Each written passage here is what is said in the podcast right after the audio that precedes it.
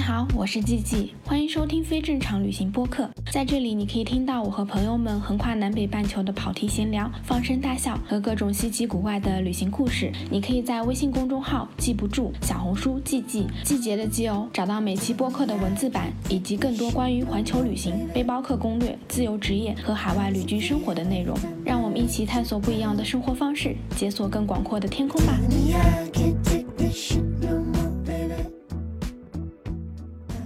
Hello，大家好，我是季季，欢迎收听非正常旅行电台。这是一档横跨南北半球的旅行播客，带你用声音环游世界。今天这期播客呢，继续上一次跟丸子没有聊完的日本旅行。然后我们先请丸子来跟大家打个招呼。Hello，大家好，我是丸子丽丽。嗯，我们今天继续来聊聊在日本的旅行，因为再不聊的话，我就要忘记了。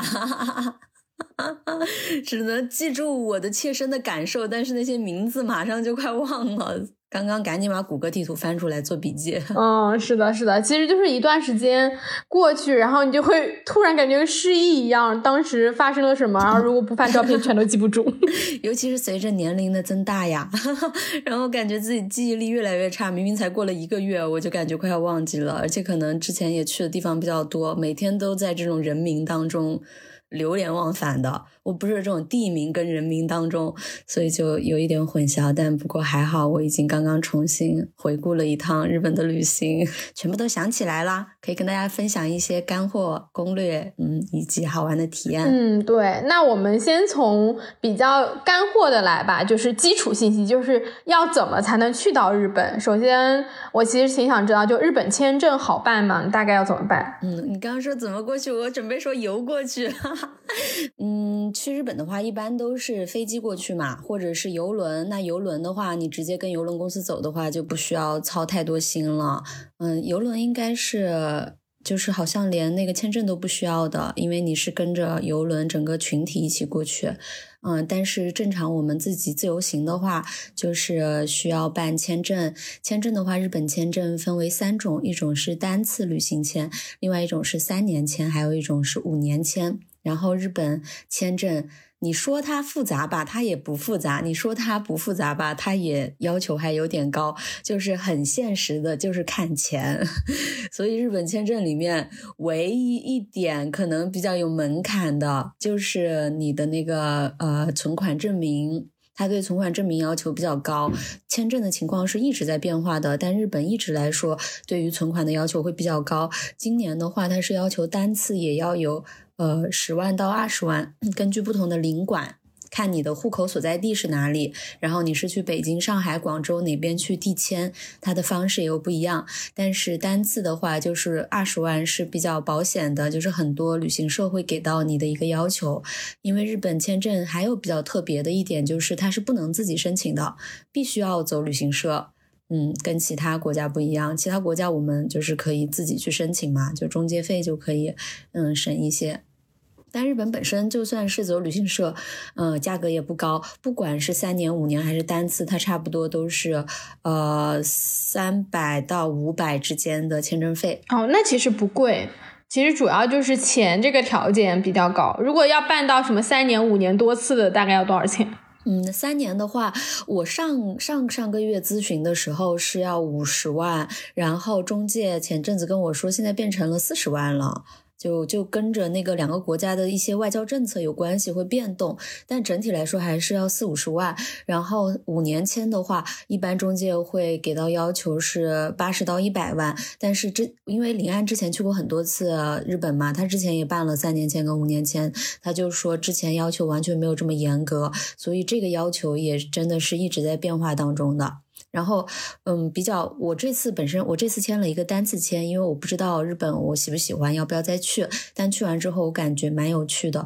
我就准备再申一个三年签或者五年签。然后它比较吸引我的这种多年的这种长期签证，还有一点就是你如果单次签的话，你一次最多待十五天，像我这次就是待满了十五天出来的。但是如果是三年签的话呢，可以待三十天；五年签的话，一次性可以待九十天，就几乎就。就可以过去旅居了，我就觉得这样还挺爽的。嗯，对，这样如果能够九十天，确实是蛮久的。对对对不过日本确实这个签是要求很高，因为正常像办美签，美签已经算是各种签证中比较难的了，它也不会让你出到五十八十万这种，他最多就是出你，对对吧？他也就是让你嗯出你在美国玩的。这一段时间内可能需要的钱，可能大部分人算一算，十万、二十万就已经很够了。就已经很够了。你像我看新西兰的签证，或者是申根那边的签证，他算下来的话，他流水有个五万块钱就就已经完全达到他们的要求了。所以日本这个。你说他要求严吧，他又你像美国或者是加拿大或者是申根，他的签证他是会看你，你是不允许有大额转入的，就是你要有定期，嗯你要把你的收入给标出来。然后日本很搞笑，但是只要你最后的流水后面存款有五十万，他不管你是不是一次性转了三十万进来，哦，他他也不管。所以你就是只要说你在这个是就是申请签证的期间，你能借个五十万到你的账上，这种中介也保证你能过。就很奇葩，所以可能他觉得你有能力借到五十万也是你的能力吧。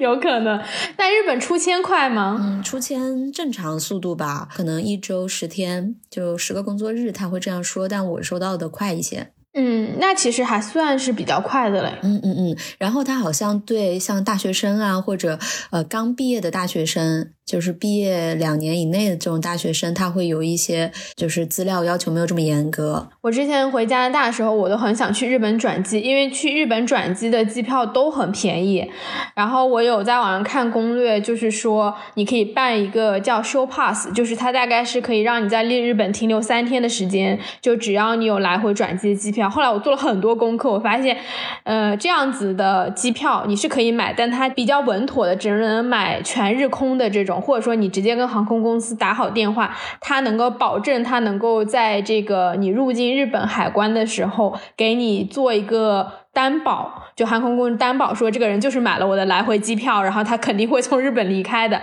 就这种是可以的，就是你纯过境，然后可以留三天。然后我当时看了很多，但是全日空的机票都很贵，就是你本身转机就想买便宜一点的机票，然后如果你买全日空，它基本上就是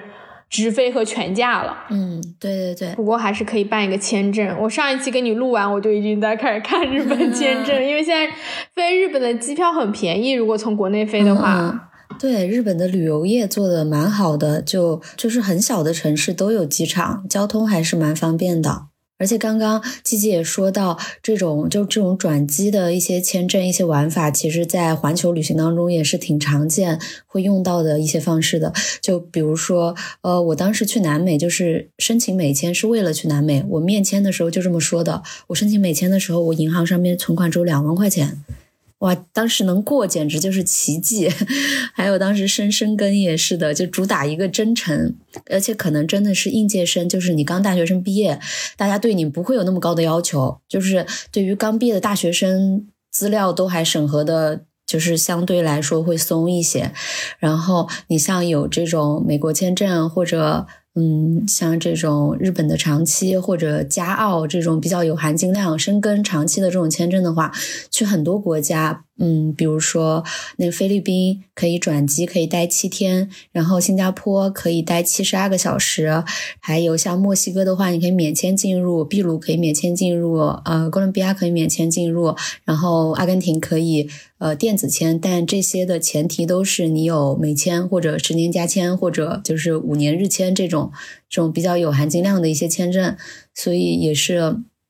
觉得说大家可以去把这种长期签证，如果后续有这种环球旅行的想法的话，可以去把长期签证给办下来。尤其是刚毕业大学生，他对你要求可能没那么严，而且你可以出示你父母的一些财产证明之类的。嗯，对的，就是刚毕业真的比较好办，因为我前两天还跟一个朋友开玩笑，他就在说，我不是前面去夏威夷转机嘛，他说你是怎么办的？但是他是跟我开玩笑，他说单身大龄女青年还无业，你到底要怎么办美签？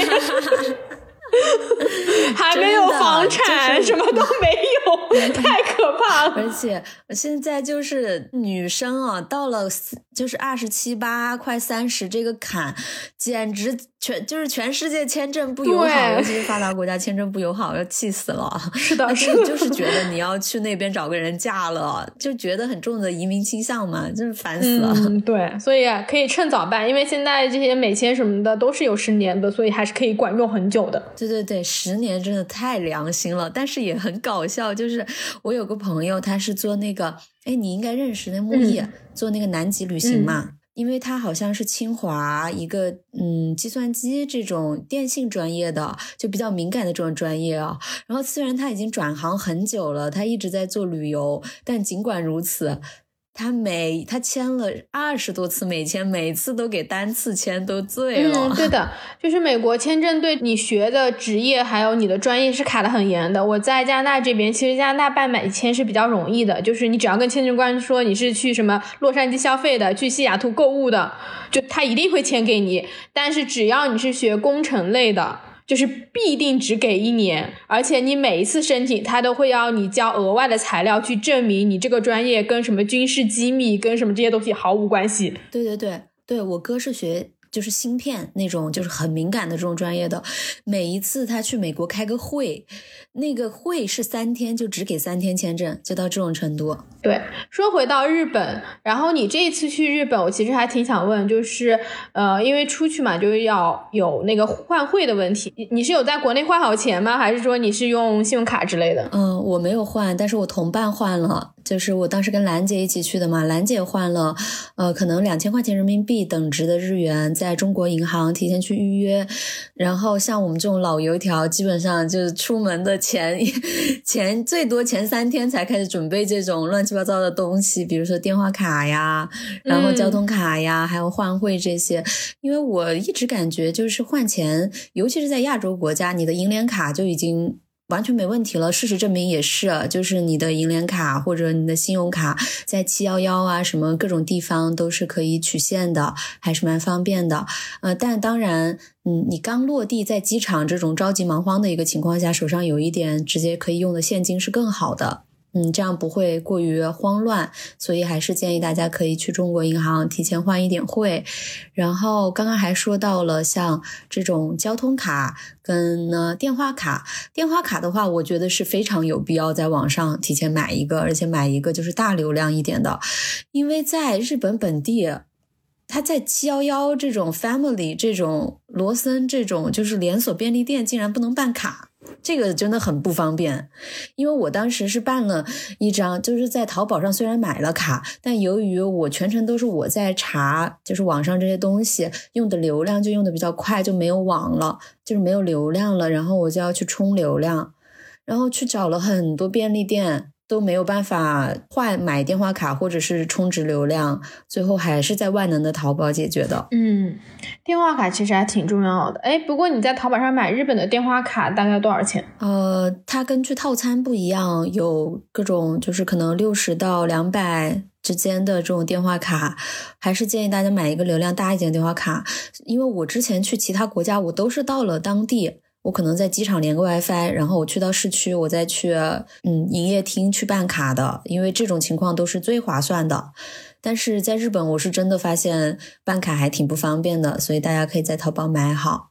交通卡的话就不用在淘宝买了，就是小红书上清一色的攻略都是让大家提前在网上买卡。然后我提前也是跟兰姐我们两个人买了两张交通卡嘛，那个卡倒是还蛮好用的，就是它本身可以用，但由于我是一个超级丢三落四的人，所以我第二天那个公交卡就丢了，而且我刚充了一千日元。然后丢了之后就呃有两个 tips，一个是如果你在淘宝上买那种实体卡的话，你就拍张照正反面，因为它有个卡号，你回头可以试一下能不能就是把你卡上的钱转到嗯手机上面来。然后第二种就是我说的，就直接就不用买卡了。但前提如果你是 iPhone 的用户的话，因为我不知道安卓的能不能用。因为 iPhone iPhone 的话，你是可以直接到 iPhone 有一个软件叫钱包，然后在钱包里面去绑定本地的这种交通卡。这样的话，你也不用出任何卡片的租金，你只用做一个授权，就是绑定你的银行卡跟当地的交通卡，然后你就可以实时的随时随地的把银行卡的钱转到交通卡卡里面去，然后刷的话也很方便，因为大家出门都不会忘记带手机嘛，所以直接刷手机就可以了。不管是地铁啊，还是交通啊，甚至说大部分的餐馆跟便利店，全都可以直接刷那个交通卡，很方便。西瓜卡哦，那这个是真的挺方便的。我自己也是那种天天丢交通卡的那种，对，太容易丢了。对，加拿大这边到现在还是交通卡，就真的是很落后。我一四年刚来加拿大的时候，他们是没有这个。闸机的，就是你进站都不用检票，纯靠自觉。然后那个票是那种你要去游戏厅那个圆圆的塑料币，就很离谱，就很离谱。然后过了好多年之后，才变成刷卡的那种，就有了一个闸机，然后你要刷卡进进去，但还是一张实体的卡片。然后我就是一年可以丢五六张。嗯，我连过了两年之后，我才发现哦，原来你这个卡里面的钱是可以转到你的新卡里的。但我一直不知道，我每次丢卡就丢一笔钱，每次丢卡。就丢一笔钱，真的好离谱。对，而且还有实体卡，我觉得不方便的，就是它充值也不方便，你还得去柜台，还得去机器。虽然你在七幺幺也可以充值，但总的来说就是你还得到一个固定的地点才能去充卡嘛。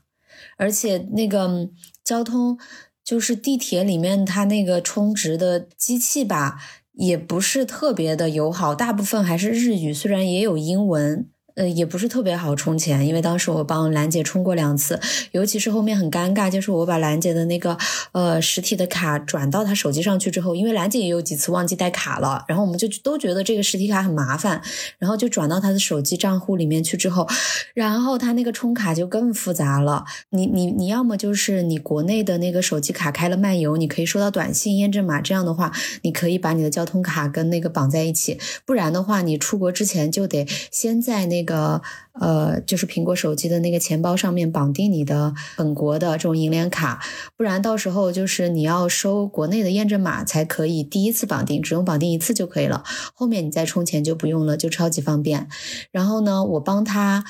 把那个实体卡转到手机上之后，发现他的手机没有办法收国内的验证码，因为他没有开通国内的漫游，所以还是得去柜台充卡，然后。你就必须用你的手机去充卡，就是你的手机放在那里，而且必须用那种粉色的固定的机器，就更少了，后面就很麻烦这件事情。所以还是建议大家，就是直接绑手机，就出国之前就可以。而且我记得之前国内有一些城市也是可以直接刷手机的，而且它就算没电了也可以刷，因为它是那种可能芯片感应之类的吧。然后现在国内好像不行了。其实我觉得这种方式比支付宝什么刷码更方便，你都不用打开一个 app。嗯，对。但这样是不是手机掉了，然后就直接就刷完了？嗯，手机掉了的话，那那确实是会。手机掉了就得及时的挂失，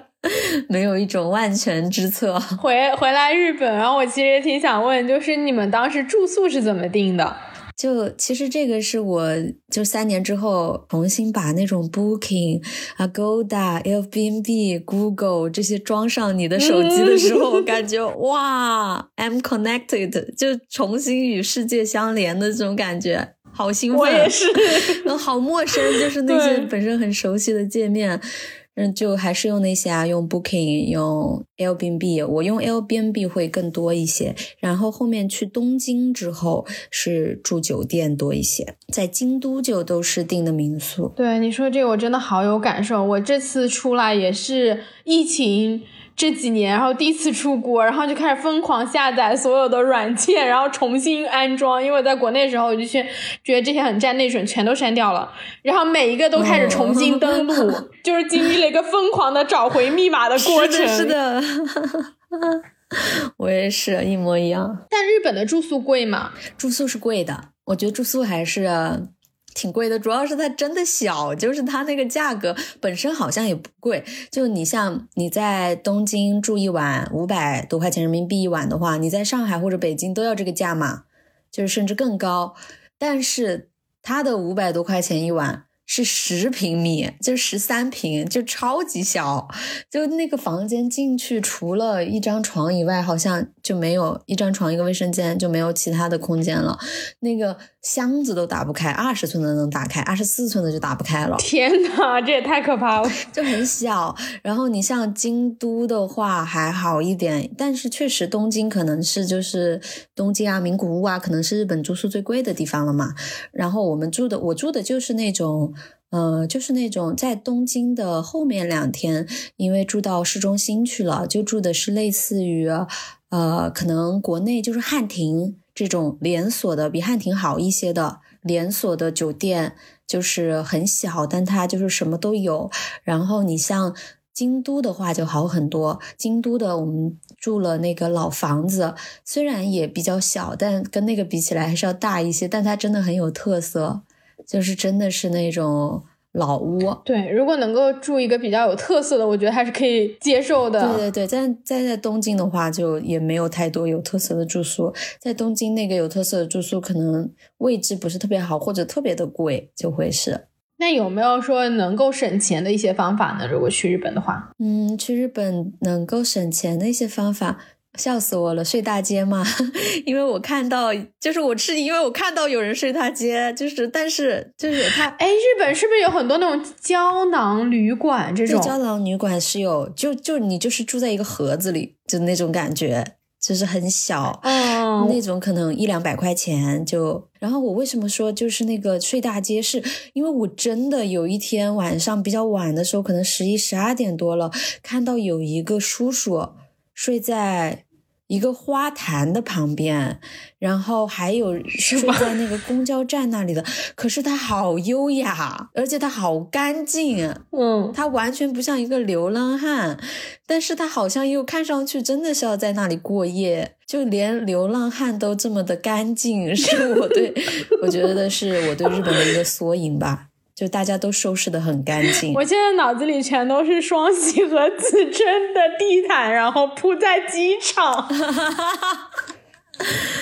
对啊，对啊，双喜跟子琛那种就非常省钱啊。我我觉得我跟兰姐这趟算是挺省钱的了，因为我们俩就十五天花了呃一万出头的样子。哦，那其实不贵，因为你时间也够长了。对，时间也够长，而且也没有说就是特别的在某些方面特别的去省钱。如果说我要是全程我都住青旅啊，再节省一点的话，应该花的会更少一些。但是公共交通我们全程只打了两次出租车。因为日本的出租车是真的非常的贵，所以基本上都是在坐地铁跟公交。那地铁跟公交也还比较方便，除了说上一个播上一节播客讲到，啊，那边的地铁就是东京的地铁真的特别的复杂，挺有意思的。就是我觉得也很体现日本人的这种，对于日本这个民族来说，他们很在意各司其位这个概念，所有的东西都很精密的在运转着。就是每一班这个公交车，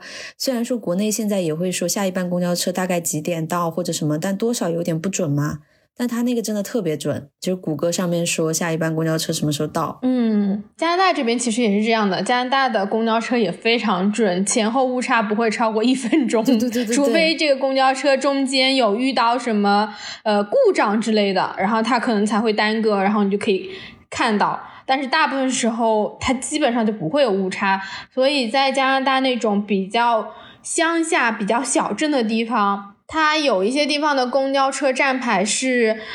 没有任何的站牌的，就是大家自己下车。我最开始去，我都不知道我自己要去哪，就是 Google 上有站点，但是它没有那个牌子。就所有人，因为地方很小，所有人自己记住那个地方，然后下车。有很多地方，我最开始来加拿大的时候，它都没有 Google Map 上这种说有一个什么行程计划，然后你会知道说几点几点会有车，它会显示。它以前就是那个站牌底下会有串数字，然后你要编辑短信到一个类似于什么公交公司的一个账号。像幺零零八六这样子，然后你把这个站牌的那串数数字发给他，他会回你个时刻表，就是说什什么七点三十五有一班，然后八点三十五有一班。很原始，他就是默认，大家全熟人是吧？就熟人社会。对，就反正很好笑。然后还有一些就是他把所有的时刻表都印在一个纸里面，然后它是一个圆筒，就包着那个电线杆的那个柱子，然后包起来，然后你就可以去对周一时刻是什么，周二是什么，周三是什么，好像就是那种很长时间就是延续这个根本不会改变的那种。嗯，对我感觉发达国家是。嗯，而且中国也算是真的比较特例的那种吧，就中国变化是真的太快了。我记得我一六一七那几年出去旅行的时候，我每一年回来，我自己都会就是发现怎么变这么快呀？就比如说我有一年回来，突然就满大街全是那个小黄车哦，对我都我都不知道该怎么用那个，就是每一年回国，就是你都能感觉到明显变化，但是在发达国家就是。真的就是十年前什么样子，现在还什么样子。嗯，是的。哎，我把那个交通的再补充一下啊，就是关于城际对城际之间的交通，因为刚刚说的是城市里面的交通嘛，那城际之间的交通，一般的火车什么也都可以直接刷那个交通卡，然后像那种新干线啊什么这种比较贵的车票的话，大家可以直接上携程或者客路啊，好像做广告啊，但这明明不是广告，希望他来赞助我们。对，就是像这些 OTC 的平台去订票，会比直接在线下买要便宜很多。就像欧洲也有那种，就是那种通票啊，就是在一个时间段一共多少钱，你可以无限使用这种。对，日本也有这样的一些票的玩法。大家可以看自己行程有没有必要，然后这样去可能会省钱。嗯，但日本这个贵吗？就是它的交通费挺贵的，新干线挺贵的。我感觉新干线的话，跟你就像从那个京都坐到东京。很快，反正两个多小时是七百块钱，那真的蛮贵的，比我们的高铁还贵。就跟机票的价格差不多了，但还蛮方便的。所以这种城际交通相对来说比较贵，大家可以提前在网上订票，而且网上也能够就是看到时刻表啊什么的。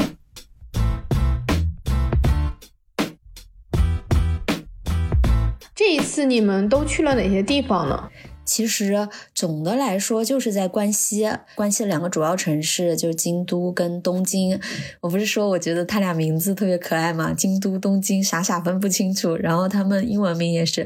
呃，那个 Tokyo 跟 Kyoto。当时到那个呃京都，刚下飞机的时候，就完全不知道京都这个英文怎么发音。以前我会想说京都可能就是这种音译过来，京都。但结果发现完全跟京都没有半毛钱关系，就 Kyoto 完全跟京都没有任何关系啊！还还有包括去那个日惹也是日惹，因为大部分的城市名字其实中文都是音译过来的，我就下意识会去靠那个音，然后结果日惹的英文是 Georgia Galada，半毛钱关系都没有。什么 什么？就日惹的英文叫 Georgia Galada。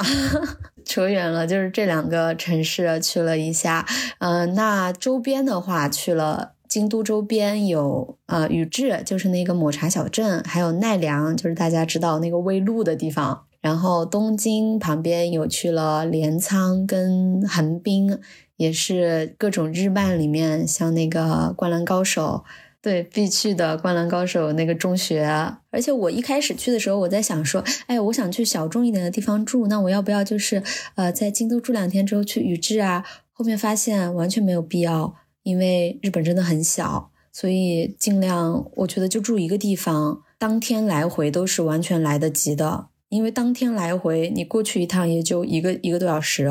然后回来就完全来得及，就因为中国。真的太大了，尤其是在大城市里面住，你会对于就是说到一个城市的郊区或者一个一个城市到另一个城市，你下意识都会觉得那怎么也得个就是两三个小时吧。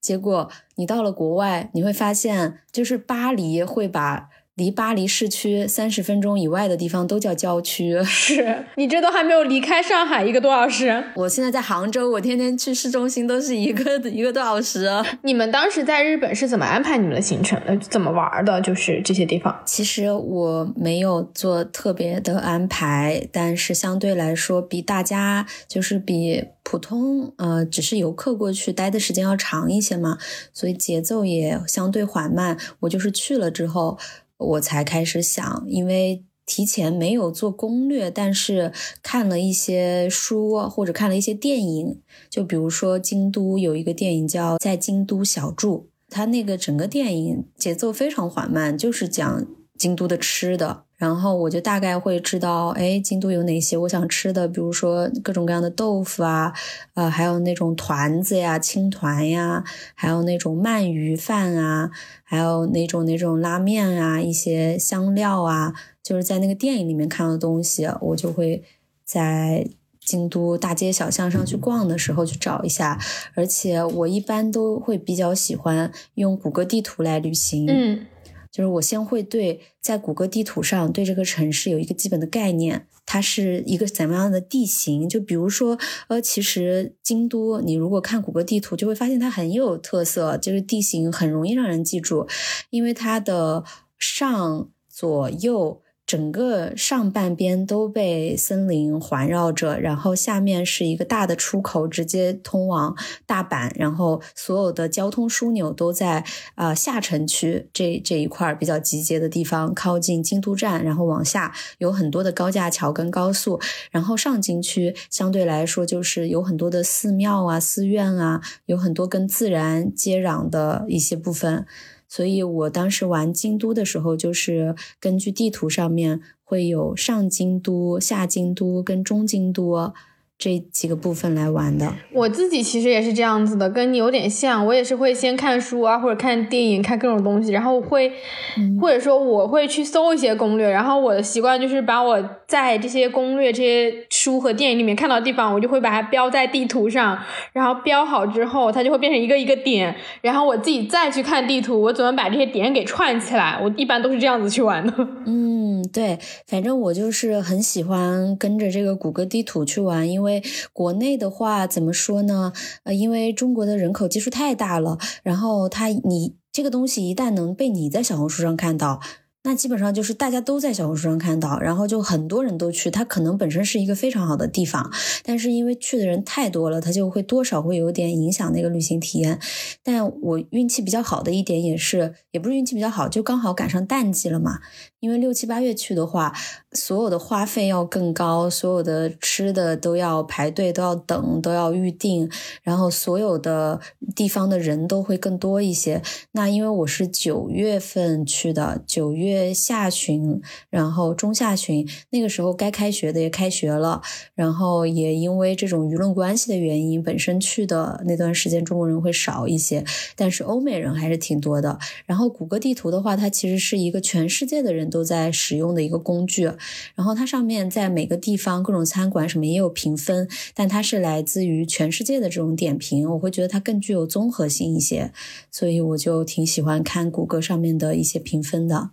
而且我也特别爱坐公共交通出行，就是比如说，我记得我到京都的第一天，我就是就是先坐他的大巴车环城绕了一圈，然后到了一个我觉得特别热闹的地方，我就下车，就毫无目的性的这种漫游。对，但京都是一个那种比较古老的城市嘛，你在京都的时候有去哪些地方？因为我自己知道，或者说我在。印象中，京都就是一个有很多寺庙的地方啊。是的，京都最开始出现的是因为，就之前日本的使节来中国的来大唐，那个时候还是大唐盛世的时候，可能是来参访、来上贡，然后就看到了我们的长安，就觉得这个特别气派。然后回去之后，他们他们做的这个京都几乎就是仿长安的很多的这种。城市建设来的，所以京都的路特别好认，全部都是方正的。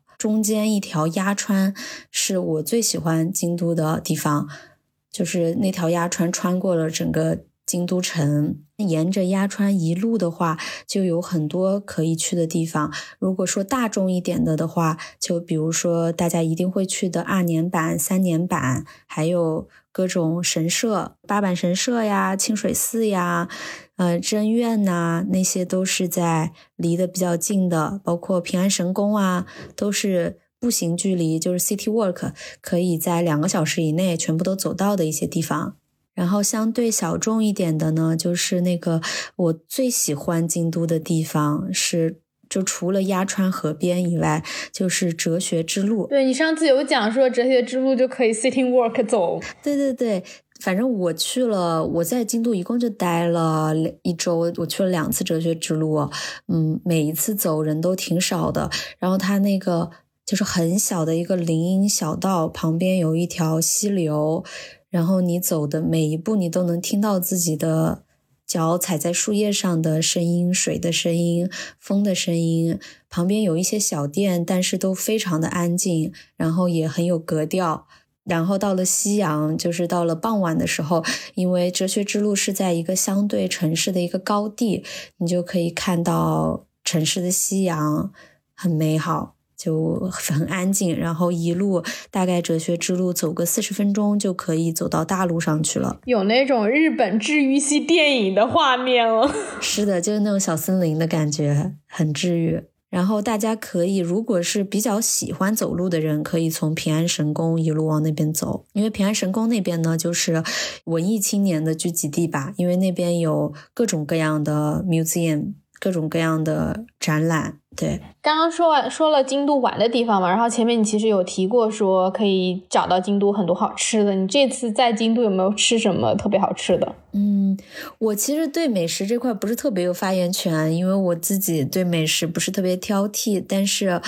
我觉得日本就是一个吃东西，至少对中国来说，中国人来说不会出错的地方。嗯，你基本上去哪一家，它都不太会出错。然后我吃的比较多的是那种定时，我觉得定时就是比较平民的这种大家会吃的吧。就它在固定的一个时间点会提供各种亲子冬啊、鳗鱼饭呀，就是一些比较固定的菜单。呃，日本还有一种叫怀石料理嘛。那怀石料理就是，其实说白了就是那种精品料理，就它每一个餐都很小，但是它一次性给你上很多很多种不同的小小的、很精致的，有点像下午茶餐点这种餐。然后这种精品料理店的话，都要提前打电话去预约位置。就有点像是一个是那种普通的偏向于街边小店快餐式的，然后有一个就是更偏向于这种高级餐厅的。对对对，是的，基本上就这种。然后我吃的就是比较多的，就鳗鱼饭啊，然后荞麦面还挺好吃的。荞麦面，包括宇治那边有那种呃抹茶面，就是宇治，因为它是，我觉得这也算是一种乡村复兴吧。就是如何去打造一个旅游小镇，他们的一个概念就是，你这个地方做鳗鱼，你就以做鳗鱼出名；然后你这个地方做抹茶，你就以做抹茶出名。实际上，日本不是只有宇治这个地方做抹茶，但是日本政府把它打造成了一个。就是完全以抹茶让大家记住它的一个小镇，就这个城市里面的各种各样的东西，它都跟抹茶有关。然后日本类似的这种乡村振兴吧，这种应该是日本的一种项目，有挺多的。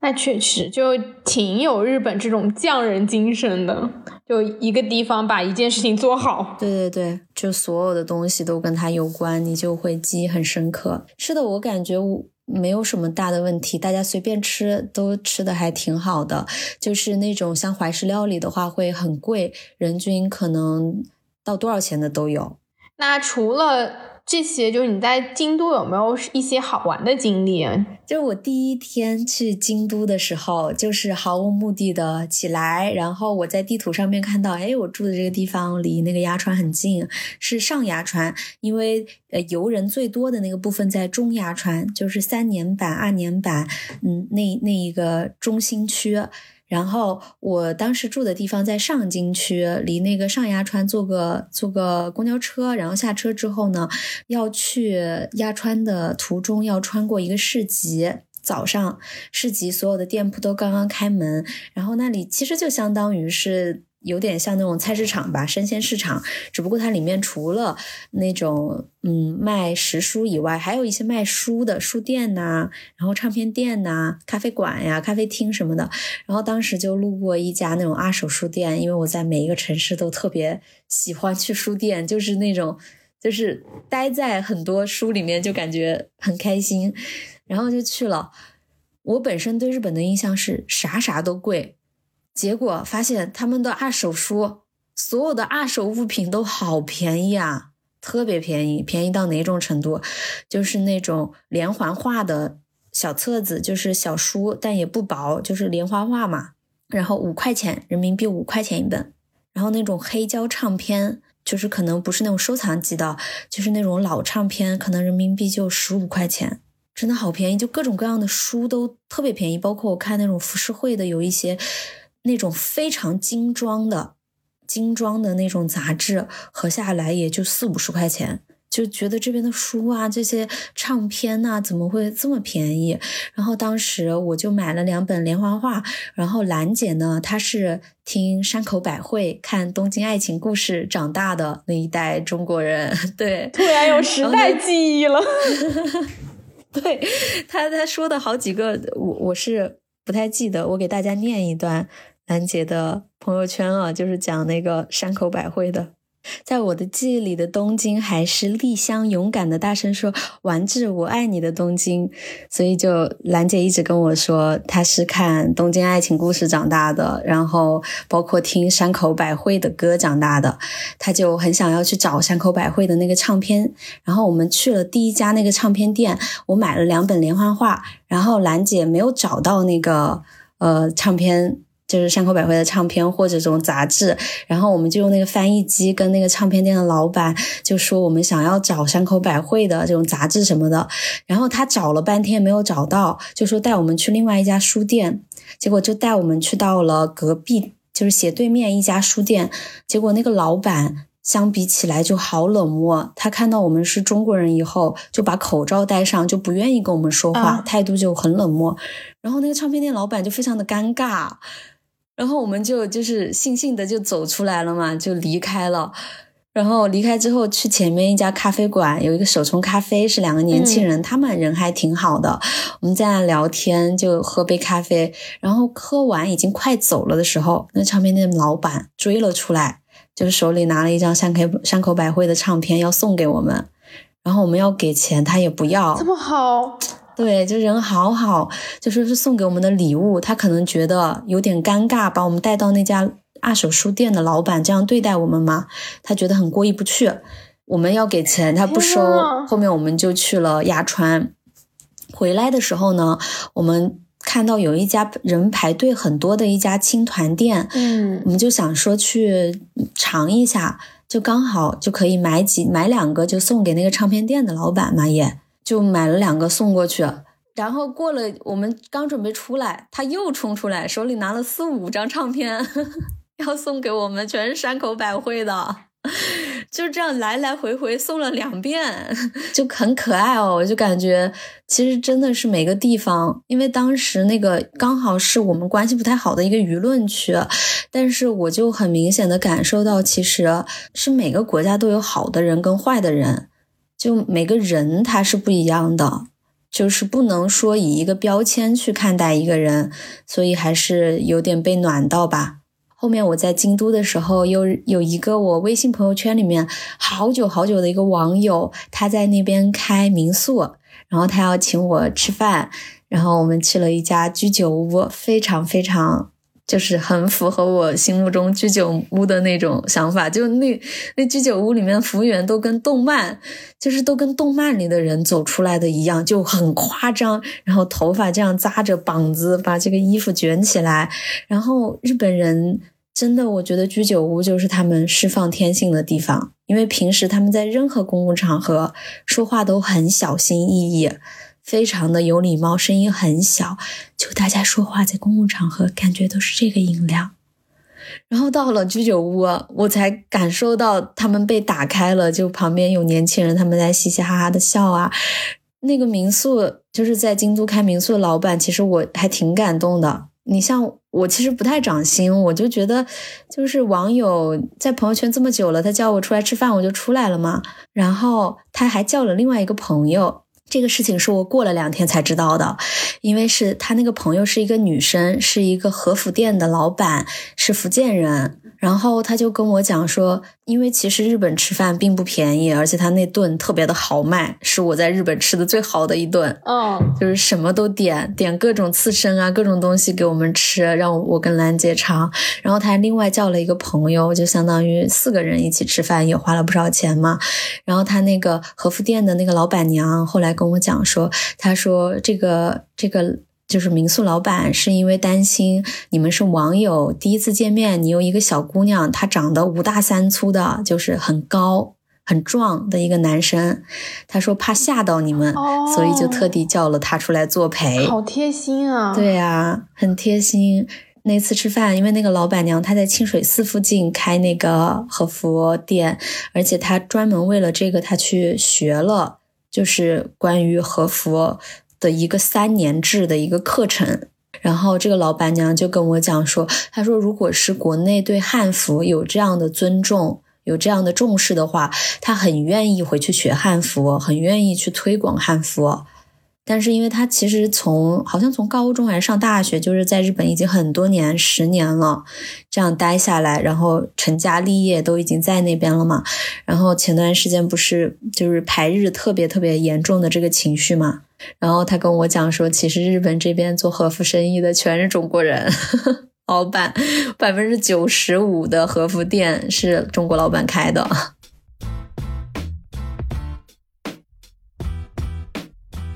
除了在京都以外，在东京我认识的就是，呃，可能跟我认识更久的朋友了。就是我之前有提到说，我在我最开始对日本感兴趣，就是因为去撒哈拉旅行的时候认识了一个。对，一个在中国出生，但是五岁就搬到日本去的一个东北姑娘。然后那天在沙漠上，坐在两个人爬到就是一个沙丘上面去聊天。他跟我讲说，嗯，其实就是身份认同感这个事情挺困扰他的，因为他虽然是五岁就到了日本，但是他从小一直经历着，就是去了日本被看不起。回了中国也被看不起的一个，就童年这样一个童年，父母都是中国人嘛，很典型的中国人，但生生活的这个环境又在日本，已经到了现在应该二十六七岁了，他只比我小两岁，嗯，但是在日本已经活了二十多年，都还是觉得没有办法找到一种很有归属感的感觉，还是会觉得日本的整个。这种社会环境会让人觉得压抑，包括对于成功的焦虑。我觉得整个泛东亚地区都存在的，尤其是像日本、韩国、中国，对自己的这种等级观念也好呀，还有这种就受到儒家文化的影响这一套根深蒂固的他人的目光对我们身上的禁锢也好，会对成功的渴望也好，嗯，或者对成功的单一化的标准。这些都让大家活得还蛮辛苦的。他说，对于日本人来说，嗯，你二十五六岁了还不太确定知道自己要干什么，也是一件相当非常可怕的事情。而且我其实挺能理解的，因为，嗯，就是你刚刚说这个朋友的这个情况，在海外华人其实很普遍的。就像在加拿大这边，他们会把这些人叫做香蕉人，就是你其实是黄皮肤，但是因为从小你接受西方的教育长大，你其实是白人的这一套的思维和这套想法，但你的文化认同，如果你真的从小在国外长大，很有可能你的文化认同其实是更偏西人的那一套的，但实际上你长得又是亚洲人。的面孔，那就很有可能是你既没有办法融入自己的亚洲文化，因为那个其实可能不是你真正的母语环境，也不是你的文化源头。但是因为你的长相，你又没有办法真的完全去跟西人一样。你的父母在家里可能还是会跟你说中文，还是会同样用中国文化去教育你，所以就会变成像香蕉一样，你夹在了中间，就是两层，你哪里都不属于。所以有挺多人都。尤其是这种移民二代的小孩，都会有这样子的困境，因为好像哪个环境他都不属于。对对对，是的。是啊，我有好多朋友在温哥华这边的朋友，日本的、韩国的，都是受不了自己国家的这种社会压力，然后跑到这边。尤其是日韩，其实女性的压力会更大、更严重。那天我还跟我朋友，我们俩在开玩笑，就是说，呃，如果你在。这边找一个男朋友，你不会找什么？然后我们俩就瞎说的，我们俩就说不会找韩国人，因为韩国的女性要干好多活，就是什么都得干，然后又没有什么社会地位，就是你又得挣钱，又得工作，又得养家。但是我在东京认识的另外一个朋友，他是湖南人，我老乡，然后是个程序员，他就是从国内。然后在国内卷不动了之后去的东京，我觉得他还是一个外来者吧，就是他只是说去那边找一个工作。那相对来说拿同样的薪资的话，你在这边至少不用加班，你在东京这边至少人际关系会相对简单一点，因为别人把你当一个外国人，他不会以拿对呃日本人这种文化层面这种要求来约束你。相比起来的话，啊，日本在工作职场上面，他觉得没有那么卷，所以他就北京那边可能他只能拿个一万一万出头的工资，然后天天都要加班，就加班到怀疑人生的那种。然后去到东京那边可以拿一点五倍甚至两倍的工资，但是不用加班。然后他就决定到东京这边来工作，而且他说，其实上了年纪的程序员在国内真的很难混下去，就混不下去。根本卷不过年轻人，所以他在这边的话，可能唯一的困境就是这种交友困境吧。就昨天说到的，日本人真的很难交朋友，就他们的边界感真的太清晰了，就你很难融入他的家庭或者他的圈子，而且他们默认职场里面就是同事就不会是朋友，他们的朋友可能都是很小就是就建立起来的这种友情。你一个新人进来的话，他们是。相对会不容易接受的。来这个世界一趟，很想就是尝试一下跟一个日本人交朋友的感觉。那那真的太牛了，社交能力盖章。你说到这个，我想起来，我前阵子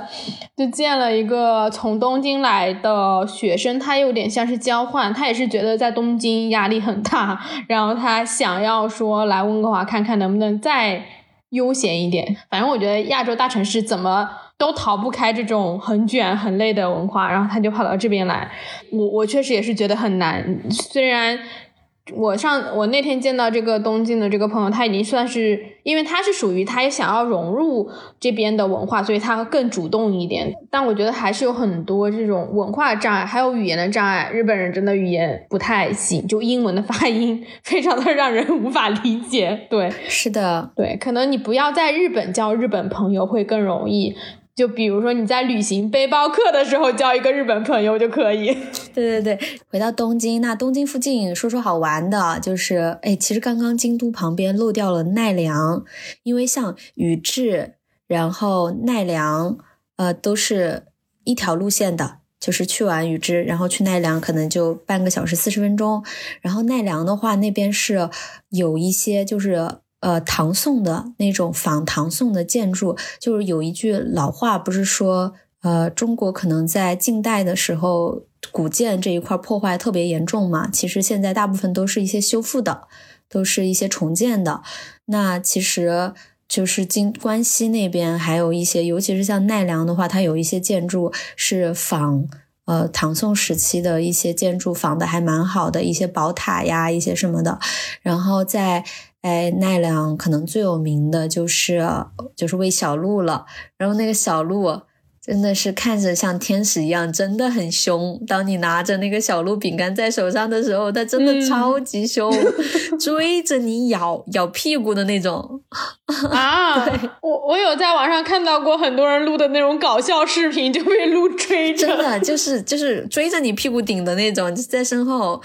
然后有一些那种鹿，因为它鹿角太长，可能会被工作人员修剪一下，不然怕伤到人。但是。还是挺吓人的，他实在是气势汹汹，他真的一点都不怕人。然后我感觉在日本旅行体验感比较好的一点就是，你去到日本的一个景点，你不会有很强烈的那种被圈起来的那种景点的感受，会相对弱一点。你像奈良的这个小鹿公园的话，它就它就正儿八经就是一个公园，它也没有门票，你只用去买那个小鹿饼干就行了。然后。真的就是公园，就整个城市，你开始往山上走，开始就在很多地方，甚至大马路上、马路牙子边上就能看到小鹿。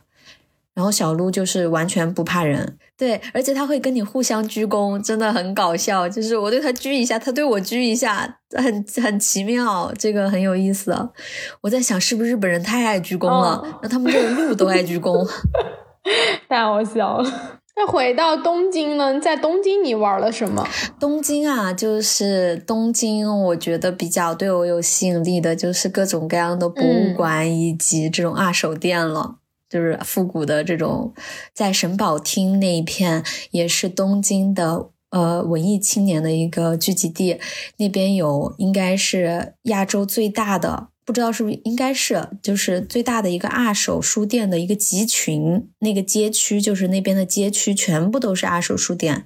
然后我也提到了嘛，刚刚提到就我会特别好奇，说为什么日本的这种二手书或者是二手唱片这么便宜？后来才知道是因为日本呃的这种废物回收系统收费特别的贵，大多数人是花不起这个废物回收的这个钱的。所以他就会选择把整个屋子的东西全部都送给，就是全部都扔掉，就是送给那边，这样他就不用出那个废品处理的钱了，因为他们对这种垃圾回收什么要求很严格嘛，所以他们通常就比如说要换一个新家，他可能会把整个家里面包括要处理的废品，包括这些有的没的一些东西。全部都留在屋里面，然后让这个公司的人去处理。那这个公司的人回收到的这些二手书籍啊，还有一些唱片啊，他们是没有什么成本的。所以东京的整个二手市场超级丰富，那种复古的衣服、中古店、那种唱片店，真的就是让人流连忘返，夸张到当时我不是跟何叔一起在东京，我们一起在东京玩。然后他最后一天为了买唱片，有一个那个最大的一个唱片店，前面写着那个 No Music No Life，那个唱片店有六层楼，然后他在那里连续逛了两天，最后走的时候为了买唱片，多扔掉了两件衣服，买了另又另外买了一个背包，就买了好像一二十张唱片回去。嗯，我觉得光是逛那点，嗯，就是中古店，然后这种。嗯，复古衣服、二手衣服，然后书籍，还有唱片，就可以逛两三天。嗯，我最近看了一本书，叫在。森崎书店的日子，然后他讲的就是你刚刚说的这个神保町。我说我这名字怎么觉得那么熟呢？就讲的是这个地方一条街都是二手书店，然后讲的一个书店老板开书店的故事。啊，我当时看这本书的时候我就很想去，然后正好今天你就讲到了，我下次可以去一下。对，那边就是那个街区全部都是书，然后再到下一个街街区全部都是乐器，再到下一个街区全部都是衣服，就是这种感觉。嗯，它不同的区有不同的这种商店。我觉得购物的话，包括有一个区，它全部都是数码，什么 Big C 啊，什么那些的，呃，Big Camera 什么，就是有一些连锁的这种这种数码的品牌。还有或者有一栋楼，它全部都是那种情色用品、情趣用品，就就这些的就。如果我下次去日本，我要去一下这种日本的这个情色场场合。我之前有看一些纪录片，然后我就还挺想去看的，去体验一下牛郎店。啊，哎，对，这个是我这一次错过没有体验到的，就是他们的歌舞伎厅。对，这个我没有去，下次的话可以补上。他们说去大阪或者去。就是大阪应该挺多的，嗯，然后我对日本的那种有点类似于偏亚文化，然后非主流一点的文化，我也很感兴趣，蛮想去看的。对二次元的，我觉得对二次元感兴趣、对动漫感兴趣的也会非常非常喜欢东京。然后还有东京，就是有各式各样的那种博物馆，虽然说，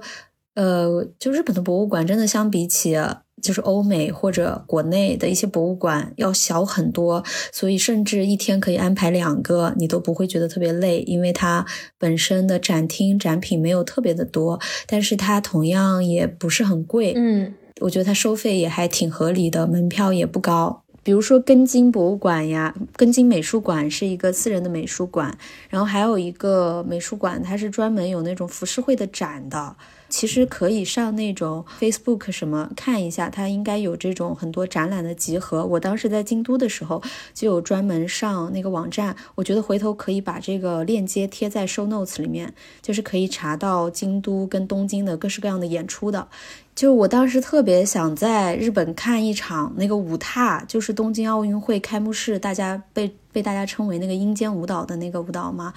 因为我在国内的时候有一个朋友，他去日本专门学了这个舞，我当时现场看的时候我还觉得挺震撼的，所以就很想去现场看一下。但是很可惜，我我去的那半个月就是东京跟京都都刚好没有那个演出。但是可以把那些查询东京跟京都演出的网站的链接放在我们的 show notes 里面，大家去的话可以通过那个链接去看有没有什么戏剧呀、音乐节呀。嗯，各种各样的 live 的那些表演，而且不得不说的就是东京，就整个日本的这种音乐演出，就是它的艺术表演质量蛮高的。就我随便去了一个爵士酒吧，还去了一个叫 Urban Guide，在鸭川河边有一个非常非常小众、很隐蔽，我在 Facebook 上面找到的，然后大家的音乐都很棒。我觉得在东京的话，我比较推荐的就是购物，然后看展、博物馆、演出，对。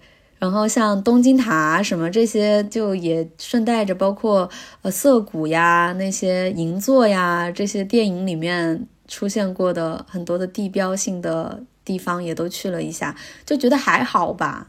这些地方反而没有特别吸引我，尤其是呃十字路口。就那个人巨多的那个十字路口，在《速度与激情》啊里面，什么这些《迷失东京》都有出现过的超大的路口，其实在现场看就是乱七八糟，巨混乱。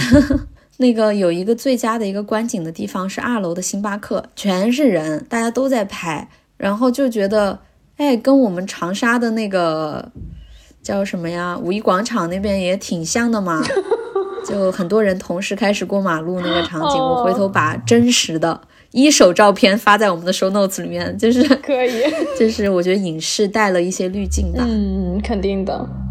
觉得日本，如果你去体验这种文化类的，应该会很有意思。对对，我还是喜欢那种体验感更强的一些，嗯，跟自己相关性也更大。是的，嗯，除了这些呢，还有什么其他周边的东京的想要推荐的？周边的话，横滨跟镰仓也确实挺值得逛一逛的。然后镰仓的那个海。真的太好了，它的沙子真的那种黑沙滩，好细软，很舒服，